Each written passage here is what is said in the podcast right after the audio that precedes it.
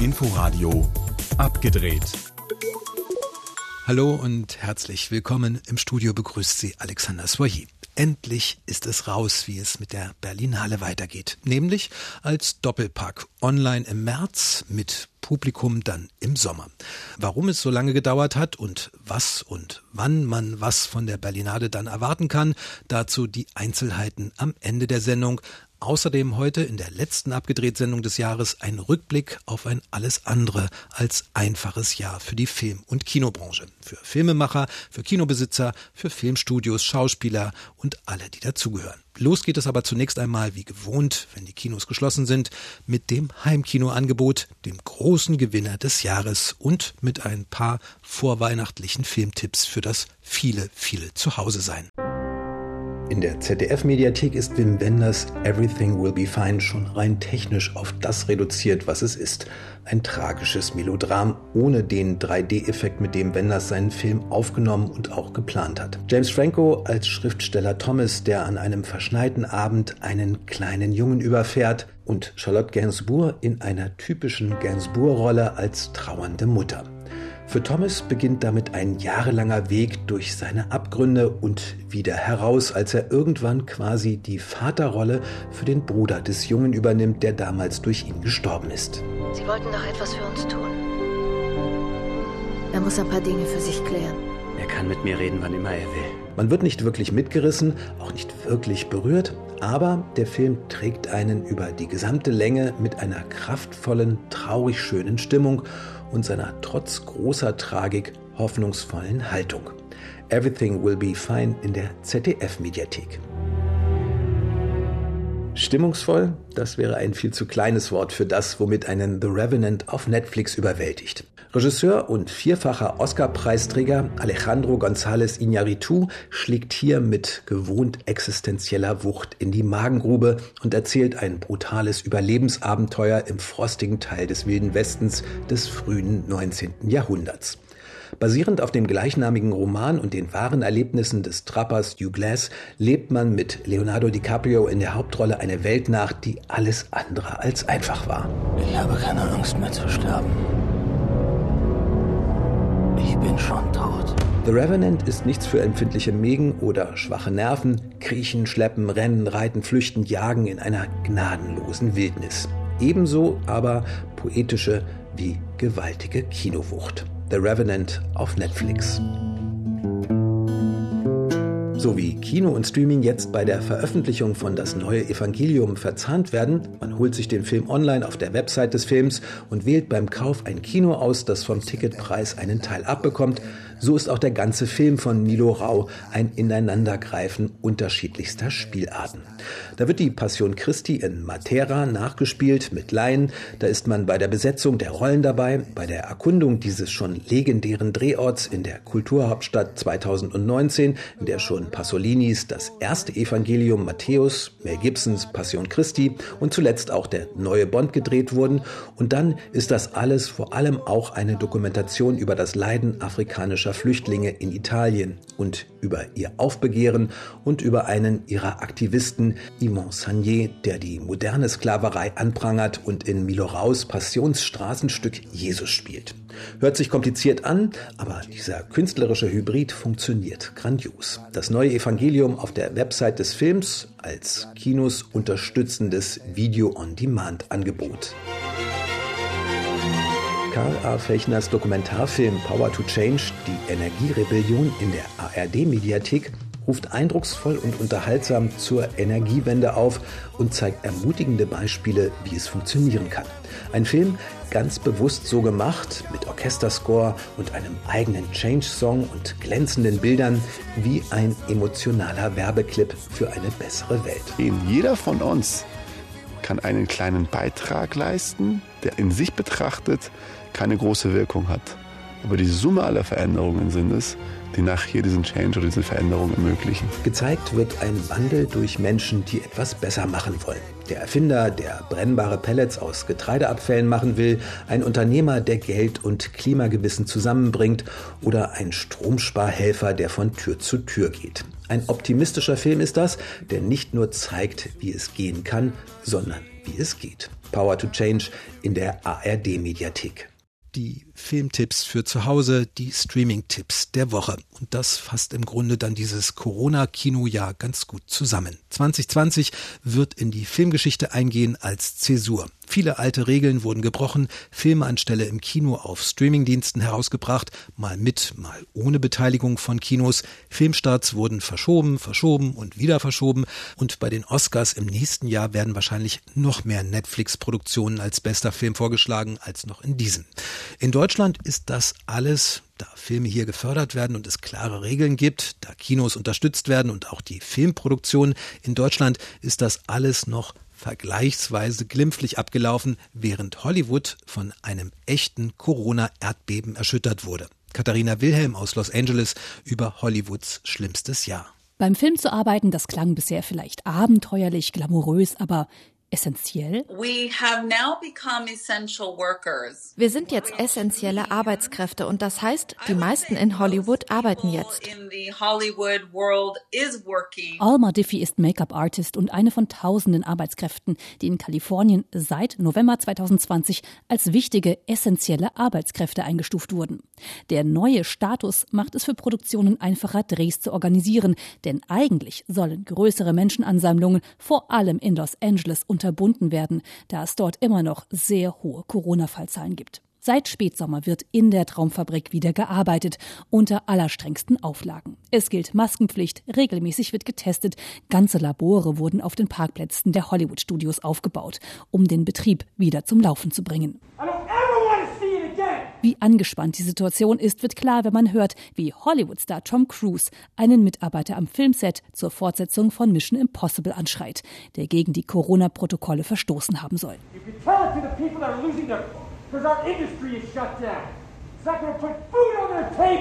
Die britische Zeitung The Sun veröffentlichte das Audio des Ausrasters. Menschen und deren Leben hingen an den Jobs. Häuser, die abbezahlt werden müssten, zum Beispiel so Cruise. Wenn ein Corona-Fall am Set auftaucht, dann heißt das meistens, zwei Wochen lang geht gar nichts mehr. Das kann mehrere hunderttausend US-Dollar kosten. Extrakosten, die sich eigentlich keiner leisten kann und will. Mit mindestens 20 Milliarden US-Dollar Verlust rechnet man in der US-Filmwelt durch die Corona-Krise. Nicht zuletzt auch, weil viele Kino-Blockbuster 2020 nie das Licht der Leinwand erblicken konnten. Name?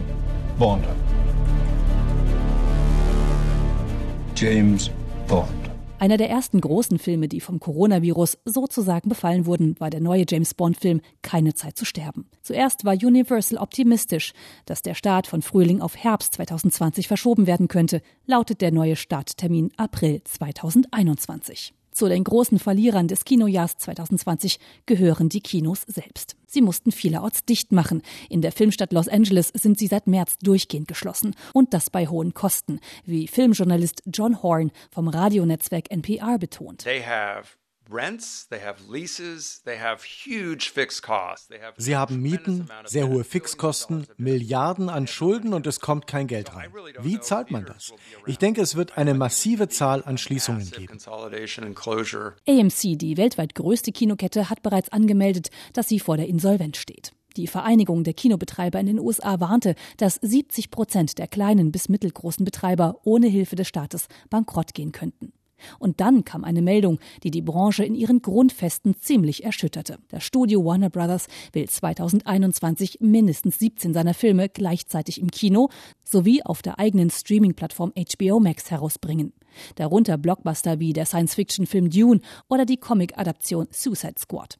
Normalerweise gilt, dass Kinos mindestens einige Wochen lang exklusiv das Recht haben, Filme zu zeigen, bevor die Studios sie auf anderen Plattformen verkaufen. Eine jahrzehntealte Regelung, die plötzlich aufgehoben wird. Das sei in der Branche ein Erdbeben der Stärke 8, meint Filmjournalist Horn. I think it's an earthquake, uh, an earthquake of like 8 magnitude. Die Aussteller hatten alle Macht der Welt. Sie konnten entscheiden, welche Filme im Kino gezeigt werden und wie lange. Die Pandemie hat ihnen das weggenommen. Noch vor einem Jahr hätten sich die Kinos gegen so einen Schritt gesperrt und Filme von Warner Brothers boykottiert. Doch ihre Rolle ist geschwächt und sie seien auch ein bisschen selbst mit dran schuld, meint John Hall. Die Aussteller haben sich nur schwer an Veränderungen anpassen können. Sie waren spät dabei, digitale Projektoren anzuschaffen, 3D anzubieten. Sie hätten eine Chance gehabt, im 21. Jahrhundert anzukommen, aber sie haben beschlossen, dass Streaming der Feind und keine Partnerschaft möglich ist was an enemy and they could never be in partnership with him. Im Filmjahr 2021 wird wahrscheinlich gelten, viele Premieren werden eher auf der Couch als im Kino stattfinden. Dafür dürfte es für die Zuschauer vielleicht eine größere Auswahl geben, denn viele Filme sind auf 2021 verschoben worden. Darunter viele Blockbuster wie der Marvel-Film Black Widow mit Scarlett Johansson. I've lived a lot of lives, but I'm done running from my past. Oder eine Fortsetzung von Top Gun mit Tom Cruise. 2020 hat Hollywood verändert und viele Entwicklungen Entwicklungen werden sich nicht zurückdrehen lassen. Und noch ist nicht klar, wann die Normalität wieder einkehren wird, wann ohne Maske, Handschuhe und Schutzbrille gearbeitet werden kann. In jedem Fall heißt es wohl, Corona und Hollywood. Fortsetzung folgt. Ein Beitrag über Hollywoods Horrorjahr 2020 aus Los Angeles von unserer Korrespondentin Katharina Wilhelm. Es hat lange gedauert, wirklich viel zu lange gedauert. Erst Monate und dann auch noch mal in den letzten Tagen. Aber jetzt ist es raus, was mit der Berlinale im nächsten Jahr passieren wird.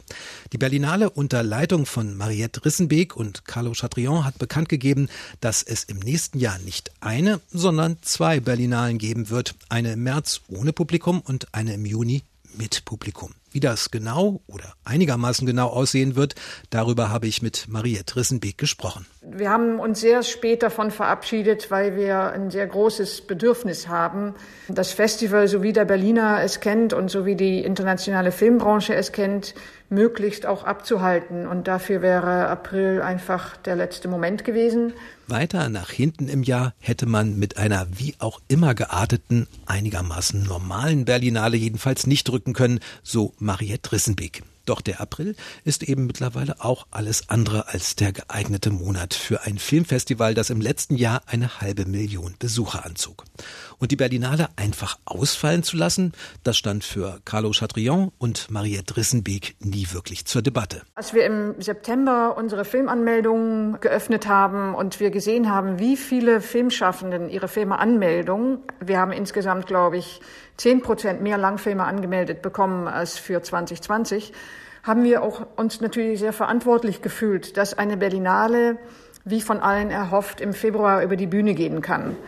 Und erst als jetzt äh, vor zwei Mo oder eigentlich nur anderthalb Monaten, äh, Ende Oktober, Anfang November, die Situation pandemiebedingt unwegbarer wurde, weil die Pandemie sich sehr dynamisch entwickelt, haben wir überlegt, ob wir verschieben. Die Lösung jetzt keine Berlinale im Februar, sondern im März als Vorab Online-Version, als virtueller Marktplatz und als Plattform für die Filmbranche und für die offizielle Berlinale Wettbewerbsauswahl, wenn auch da noch nicht fürs Publikum, sondern nur für die Jury und für Akkreditierte.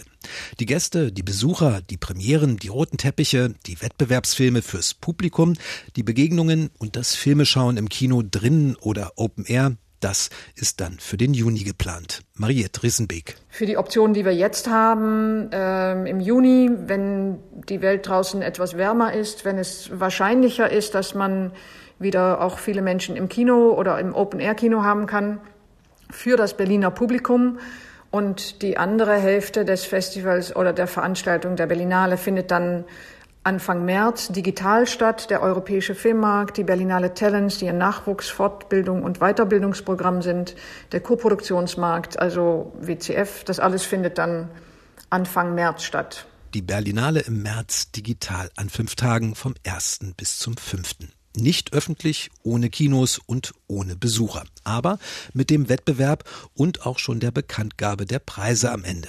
Die Kinopremieren und die Galaverleihung der Bären Hoffentlich im Juni, wenn alles gut läuft. Mariette Rissenbeek. Genau, die Wettbewerbsfilme, die wir dann bis Ende Februar programmiert haben. Also bis, der Wettbewerb wird schon per Ende Februar dann abgeschlossen, aber die Filme zeigen wir dann im Juni. Mariette Rissenbeek, die gemeinsam mit Carlo Chatrion die Berlinale leitet. Die Berlinale im nächsten Jahr also gleich zweimal und eine davon sogar im Sommer. Ein viel geäußerter Wunsch übrigens von vielen, die Berlin im Februar nicht wirklich so einladend finden, seit sie im Februar stattfindet. Wenn also alles klappt wie angedacht und geplant, eine schöne Vorstellung. Das war abgedreht zum letzten Mal in diesem Jahr. Im nächsten hören wir uns wieder. Ich wünsche ruhige, sichere Weihnachtstage und einen guten Rutsch. Im Studio verabschiedet sich Alexander Soyer. Inforadio Podcast.